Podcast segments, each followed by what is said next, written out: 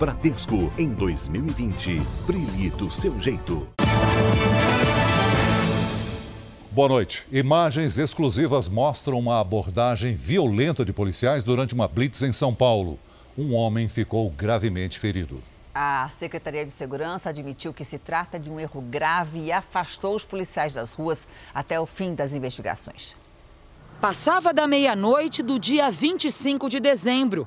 Os policiais militares chegam para uma blitz na entrada de uma comunidade na zona oeste de São Paulo. Atrás deste poste há uma barra, segundo testemunhas, de concreto maciço. É com ela que o policial vai para cima de alguém que vem na direção contrária. As imagens não mostram, mas ele atinge a cabeça de um motociclista que estava com a esposa na garupa. Eles caem da moto. Um policial arrasta o homem. O outro vai na direção da mulher. Logo chegam outros PMs. As vítimas não esboçam reação. A mulher tenta levantar para socorrer o marido, mas o policial a empurra no chão e chuta com violência. Por telefone, ela disse que ia com o marido passar a noite de Natal na casa da sogra. A gente não viu esse policial porque ele, da visão de onde a gente está vindo, ele está escondido atrás do poste, como você pode ver na filmagem. Quando a gente já está chegando, ele sai de trás do poste e vem em direção à moto. Foi quando ele atingiu meu esposo. Os policiais socorreram o casal. O homem teve traumatismo craniano e ficou dois dias em coma. Passou por cirurgia para corrigir o afundamento do crânio. Eles chegaram lá tratando como se ele tivesse fugido da polícia e caído de moto. E eu deixei bem claro que ele tinha apanhado.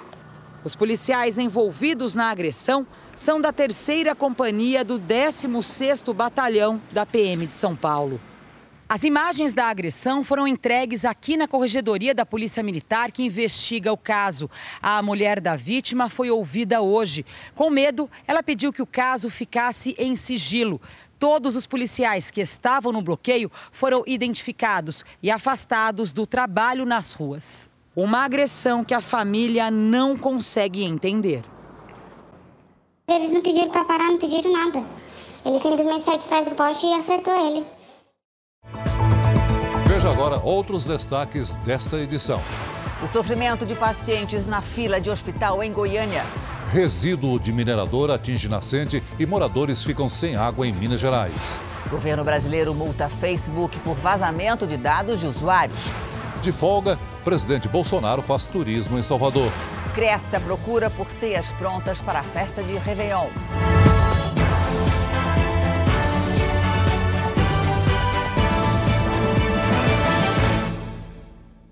Oferecimento Bradesco em 2020. Brilhe do seu jeito.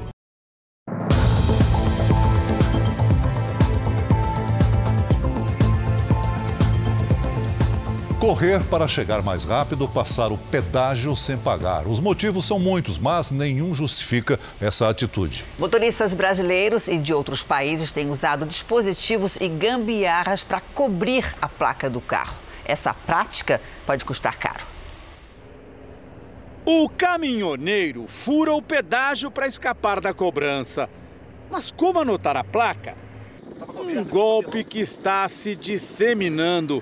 Em São Paulo é comum nas avenidas marginais, onde o rodízio impede o trânsito de veículos em determinados horários. O motorista do caminhão com placa de Santo André, na região metropolitana, deu o jeitinho mais comum para mudar uma letra e um número da placa. Sendo utilizado pasta de dente. Este fez sua própria engenhoca. Uma alavanca aqui embaixo, você mexe ela e a placa levanta. E tem as pessoas que acham que rodovia é autódromo. É uma competição fora da lei? O motoqueiro que chegou a 200 km por hora tinha um dispositivo para esconder a placa. Aqui, mais um. Este outro usava um fio para puxar a gambiarra que confundia a fiscalização. Quem for pego paga multa de 293 reais, leva sete pontos na carteira e só pode voltar a dirigir depois de regularizar a placa. Ah, vou andar um pouco rápido, estou pondo muita multa, não quero tomar multa. Faz uma coisa dessa e ele aí para a lei ele se torna um criminoso. A Polícia Rodoviária Federal vem encontrando esquemas cada vez mais sofisticados. Eu mesmo vi na internet a oferta de um sistema que custa R$ 1.300 e que promete fazer a placa do automóvel desaparecer. Para dar uma de Ayrton Senna no Brasil, este motorista da Argentina usava uma cortina. Segundo a polícia rodoviária, neste outro carrão, era a mulher que acionava o dispositivo por controle remoto quando chegava perto do radar. Mas cuidado você que está pensando nisso pode ser enquadrado no crime de suprimir sinal identificador ou fraudar sinal identificador de veículo, que tem pena de até seis anos de prisão. Pelo menos na hora de dar entrevista. Antes de entrar na rodovia, nossos motoristas estão muito bem comportados. Meu estilo é mais Ayrton Senna. Você é mais Ayrton? É. Mais ousado? É, mais ousado. E a velocidade? A gente tem que tomar cuidado. Ayrton Senna, né? Mais devagarzinho, né? Quando eu tô com a minha família, eu sou bem prudente. Ah, você lembra o caminhoneiro que furou o pedágio? Ele fez isso 18 vezes. Na última, foi parar na cadeia. Hoje, há um dia do Réveillon, pacientes tiveram que madrugar e enfrentar fila para ser atendido no hospital de Goiânia. O esforço valeu a pena, mas para poucos. A Rosângela chegou o mais cedo que pôde, às 5 e meia da manhã, e já havia uma multidão na frente dela. Acabou não conseguindo a consulta com o cardiologista.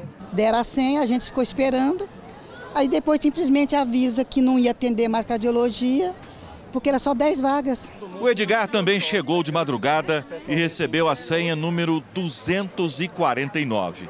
Ficou sem o exame que precisava. Colocou para todo mundo, pessoal vieram do interior, mas nós é daqui da capital e desse tumulto todo. Muita gente na fila está doente, tenta retomar um tratamento ou começar outro.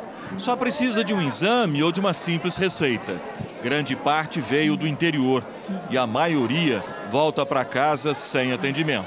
Acabou as, as, as, fichas que tinha, né? Não teve mais as vagas que eu preciso tanto. Eu tenho 81 anos, chego aqui, pego uma senha nessa altura e aí eu tenho pressão alta. É muito difícil isso aqui. Todo tanto que você percebe pouco, viu? A gente sofre muito aqui. A Santa Casa de Goiânia recebe pacientes em quase todas as especialidades médicas e a maioria do SUS, mas reconhece que não tem estrutura para atender todo mundo. Além disso, geralmente, no fim e no começo de cada ano, boa parte dos médicos está de recesso ou de férias. Nós vamos estudar caso a caso, pegando individualmente cada paciente. Aqueles que forem emergência, como muitos é, relataram, que estão precisando trocar sonda, enfim, pós-operatório de cirurgia cardíaca, esses nós vamos dar uma atenção especial. Reginaldo viajou 400 quilômetros para doar sangue para a mãe que está internada. E nem isso conseguiu. Não coleta o sangue, falta de gente especializada para tirar o sangue. Está quase tudo pronto para a maior e mais tradicional festa de Réveillon do país na praia de Copacabana. Turistas de todo o mundo não param de chegar ao Rio de Janeiro por terra, pela água e também pelo ar. A temporada prevê o maior número de transatlânticos internacionais dos últimos 20 anos. Só hoje, três chegaram com 10 mil turistas. São europeus, americanos e muitos latinos. Rio de Janeiro é para todo mundo um sonho, né? A gente vem aqui. Os colombianos não vão perder por nada a queima de fogos em Copacabana. e para tudo dar certo, foi feita hoje a vistoria nas 10 balsas que vão transportar os fogos de artifício até a praia de Copacabana. Homens da Marinha, bombeiros e policiais civis fizeram a fiscalização. São quase 17 toneladas de fogos em 18 mil bombas para garantir no céu um espetáculo de 14 minutos de duração. Esse ano, o tema do Réveillon na praia mais famosa do mundo é Amor a Cada Vista. Além da tradicional queima de fogos, o show terá também desenhos em três dimensões. A expectativa é que quase 3 milhões de pessoas comecem 2020 aqui nas areias de Copacabana. É tanta gente que deixou este casal de Rondônia impressionado. É mais que a população do nosso estado todo. É muita gente. E essa animação faz algumas pessoas não mudarem o destino da virada de ano. 23 anos que eu passo aqui. Sempre tem gente para vir para cá e eu trago o povo para cá. Também é lindo, né? A região serrana e dos lagos são os lugares mais procurados para quem vai passar o Réveillon longe da capital fluminense. A Vanessa Libório, que estava na praia, agora está na rodoviária do Rio de Janeiro. Oi, Vanessa, boa noite para você. Como é que está o movimento aí?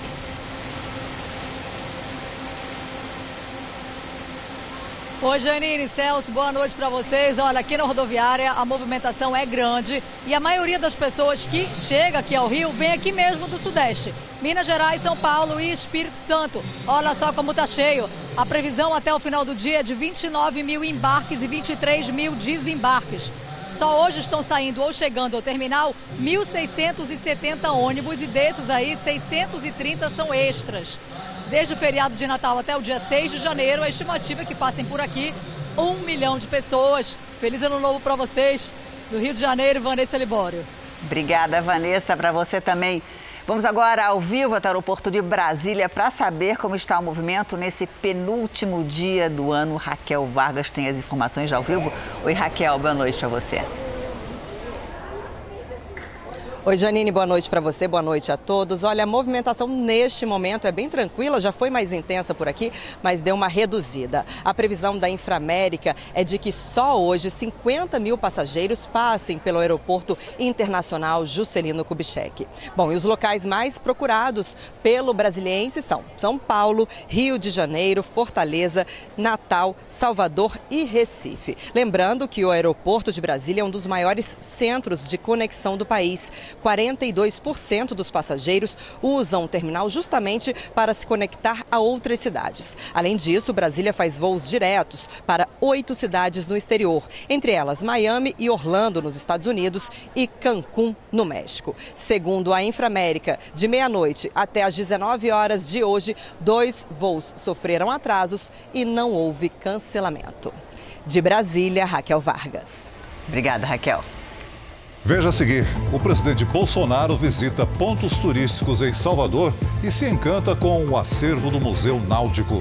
E ainda hoje, em Florianópolis, a Ponte Velha está de cara nova e reabre depois de quase 30 anos.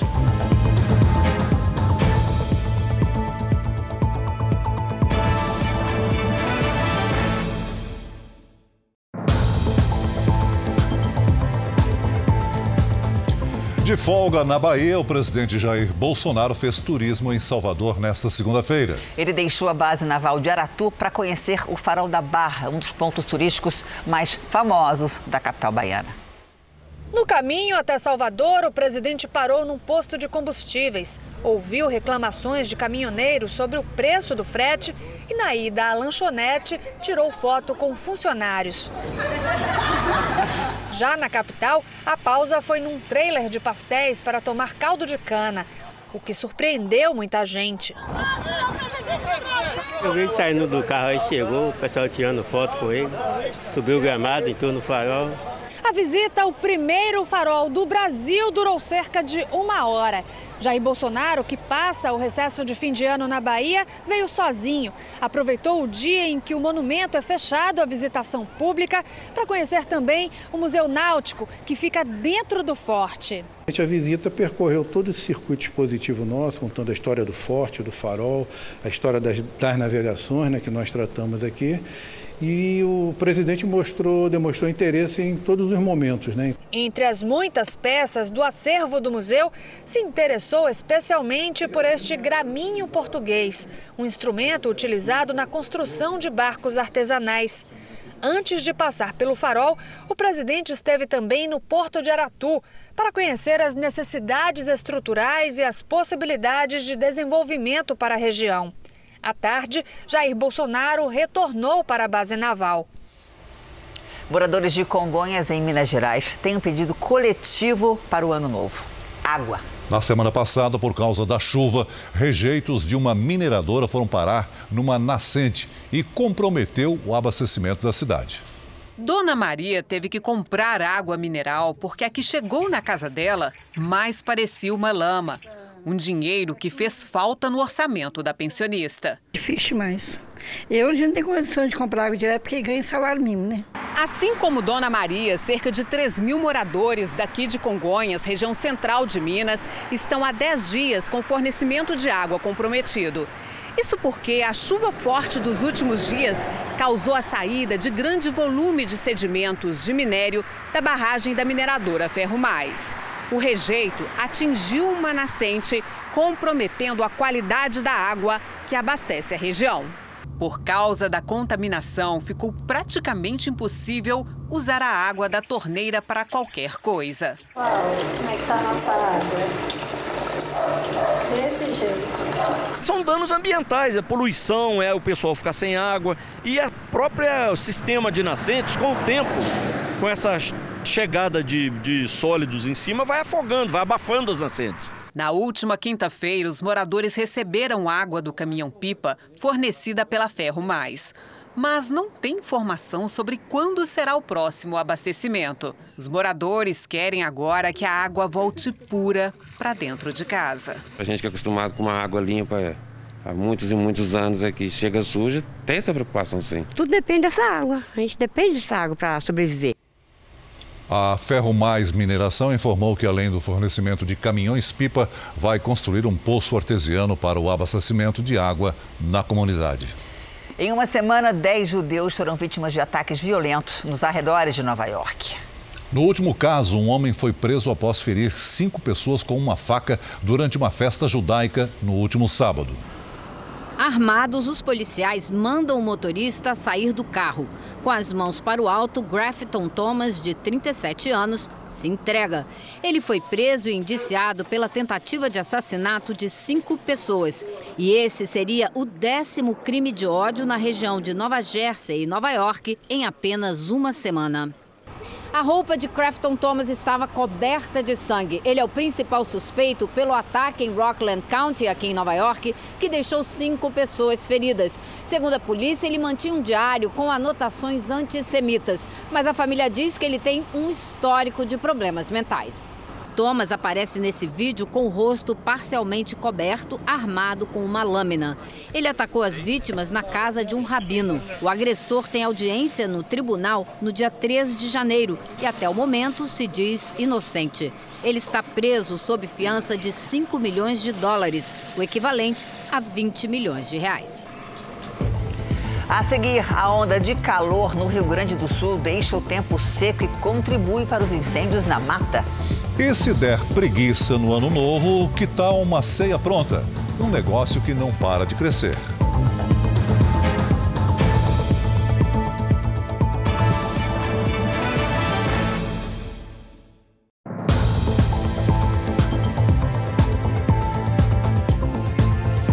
Turistas estrangeiros são vítimas de criminosos no Rio de Janeiro mais uma vez. Um casal da Suíça foi baleado. Eles usavam GPS e erraram o caminho. A charmosa cidade de Paraty era o destino do casal. Depois de três dias no Rio, eles seguiam para a região da Costa Verde do estado para passar a virada do ano. Mas a viagem romântica foi interrompida pela violência. Ao buscar um atalho, os turistas foram surpreendidos por três homens armados que estavam num carro vermelho. O motorista se assustou e os criminosos atiraram. Michele Ângelo Galli, de 73 anos, foi baleado e está internado em estado grave neste hospital. A mulher dele, Miranda Regazzoni, de 65 anos, foi ferida por estilhaços, mas já recebeu alta. Em depoimento à polícia, a mulher do empresário contou que o caminho para chegar à estrada ficou congestionado e eles só mudaram de rota por indicação do GPS. Na saída da delegacia, a turista falou que eles não chegaram a entrar em área de risco. Não, nós não estamos entrando na favela. A polícia investiga se eles foram abordados em um dos acessos da comunidade Cidade Alta, na zona norte da cidade. Nos últimos três anos, turistas estrangeiros morreram em situações semelhantes. Em dezembro de 2016, um italiano foi morto ao entrar por engano de moto no Morro dos Prazeres, em Santa Teresa. No ano seguinte, uma argentina foi assassinada na mesma comunidade enquanto tentava chegar de carro ao Cristo Redentor. O casal da Suíça chegou ao Rio na quinta-feira. O consulado do país acompanha o caso. Vamos falar do mercado financeiro? O dólar terminou o último pregão do ano em queda, cotado a R$ 4,01. Mas em 2019, a moeda americana ficou 3,25% mais cara. Só para lembrar, em novembro, o dólar chegou a R$ 4,25, foi o maior valor do ano. O governo impôs uma multa milionária ao Facebook por vazar informações de quase meio milhão de brasileiros. A empresa tem 10 dias para recorrer.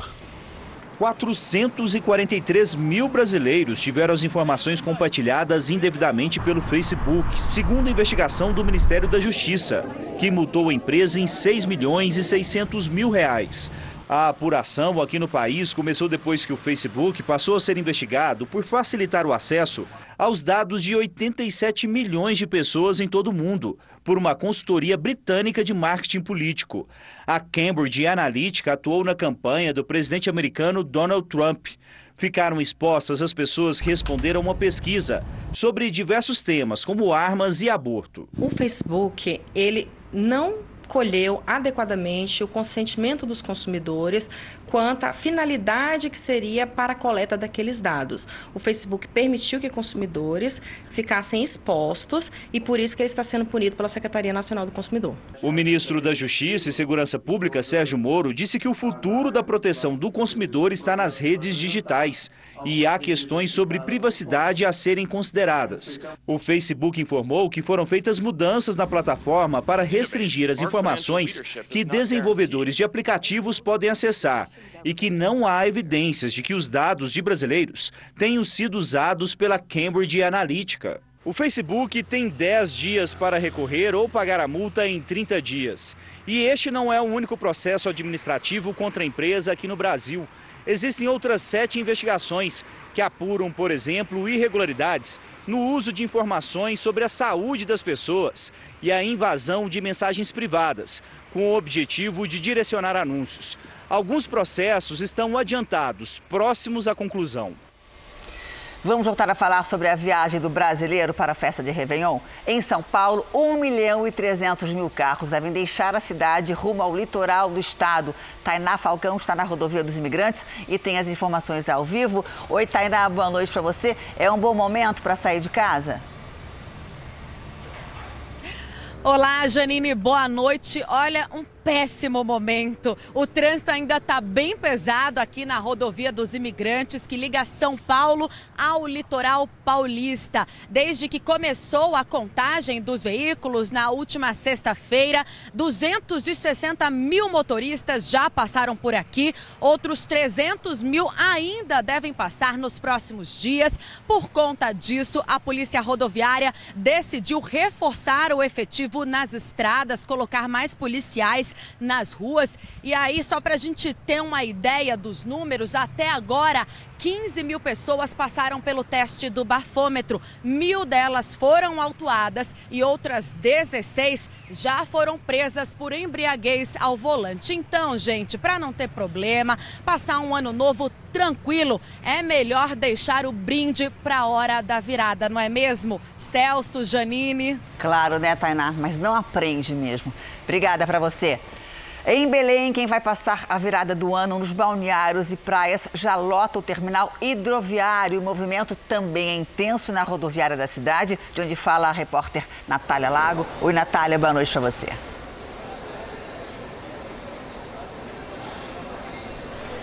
Olá, boa noite a todos. Então, a estimativa é de que cerca de 30 mil pessoas passem aqui pelo terminal rodoviário de Belém. Mas esse número ele é 15% menor quando comparado ao mesmo período do ano passado. Sabe por quê? Uma pesquisa divulgada pelo DIESE, ela aponta que o reajuste na tarifa chega a 9%, um índice bem maior do que a inflação que fica em torno de 4%. E os destinos mais procurados são, é claro, os balneários aqui no estado e também as cidades das regiões Nordeste e Sudeste do país, como Fortaleza no Ceará, São Luís no Maranhão e São Paulo. Celso Janine. Obrigada, Natália. E uma tempestade atinge 20 estados americanos nessa virada de ano. Vamos ao vivo com a correspondente Heloísa Vilela, em Nova York. Boa noite para você, Heloísa. Bom, chuva, frio, neve. É, pois é, Janine, muito frio por aqui. E a chuva que começou hoje cedo ainda não parou. Mas no meio oeste, no centro-oeste dos Estados Unidos, a situação é ainda pior. Em Dakota do Norte, fronteira com o Canadá, um fim de ano todo branco e sem viagens de avião. Os voos foram cancelados hoje na cidade de West Fargo por falta de visibilidade. Na costa leste, uma tempestade de neve deve cobrir Boston nos primeiros dias do ano. E aqui em Nova York, a previsão é de que a chuva continue até às 11 horas da noite. Mas depois disso, de madrugada, o tempo melhora para a alegria de milhares de turistas que vão passar a virada na Times Square. Janine, Celso. Obrigada, Heloísa. Aqui no Brasil, os gaúchos estão vivendo uma semana bem difícil. Na Terra do Frio, a temperatura está quase 10 graus acima da média para o verão. E para piorar a situação, a vegetação seca tem facilitado os incêndios. Da estrada, é possível ver o resultado da falta de chuva. A vegetação mudou do verde para o amarelo. O sol forte secou as folhas. Nesta plantação de milho, elas se esfarelam na mão. Todo mundo está comentando que é o pior, o pior de tudo, de todo, de todo o verão é esse ano aqui. A onda de calor que atinge o Rio Grande do Sul vai completar uma semana. A temperatura média esperada para dezembro é de 29 graus, mas algumas cidades têm registrado mais de 40. Desde o início do mês, choveu apenas 19 milímetros, muito abaixo do normal para este período, que chega a 100 milímetros. O calor é intenso, mesmo com as janelas abertas, a gente não consegue nem dormir direito, né? Aqui em Nova Pádua, na Serra Gaúcha, a área perto deste mirante começou a pegar fogo ontem. O clima seco contribuiu para que as chamas se espalhassem rápido. O incêndio só foi controlado 24 horas depois. A suspeita é que fogos de artifício tenham iniciado as chamas em Nova Pádua. Por isso, os bombeiros alertam para os riscos durante a estiagem. Hoje está muito seco e aí é um combustível. As folhas, os arbustos, a mata, então isso vai, aí vai se juntar com algum papel, madeira, então ele vai se alastrar. E pelo visto, esse calor todo não é exclusividade da região sul, não.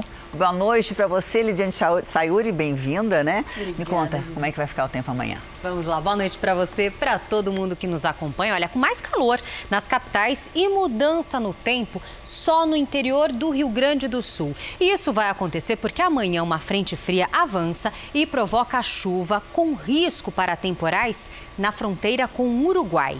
Sol sem chuva mesmo, apenas na faixa que vai do sul de São Paulo até Mato Grosso do Sul. No Rio de Janeiro, chuvinha a qualquer momento. De Roraima até o Espírito Santo, aí sim tem chance de pancadas, tanto no início quanto à tarde.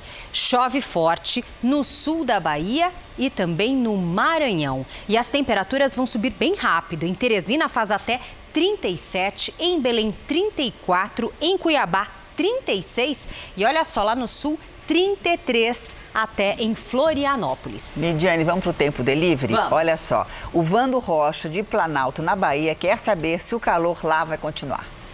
Olha, Vando, o calor segue forte sim, viu? Aí no Planalto, com uma chuvinha bem leve no fim do dia. E a Marta, de Porto Velho, Rondônia, pergunta como é que vai ficar o tempo na cidade dela. Marta, é bom ficar com o guarda-chuva sempre por perto, viu? Seja para se proteger do sol ou da chuva rápida nos próximos dias.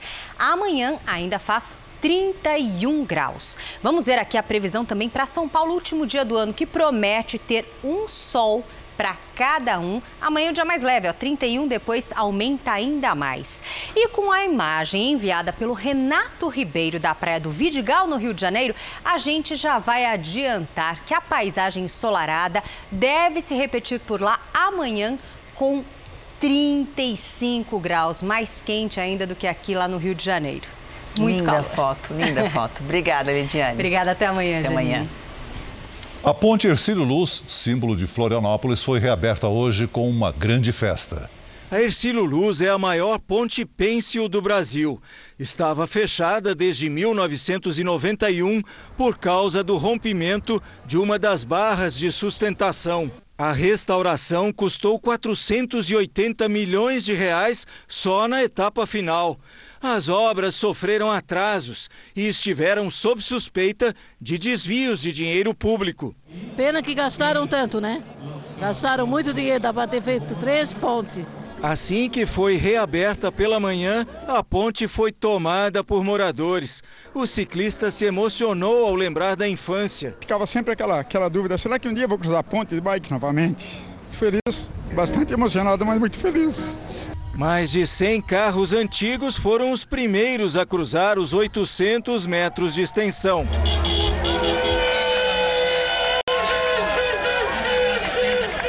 Eram os carros que passavam na época. Então, para dar uma sequência na continuidade, né?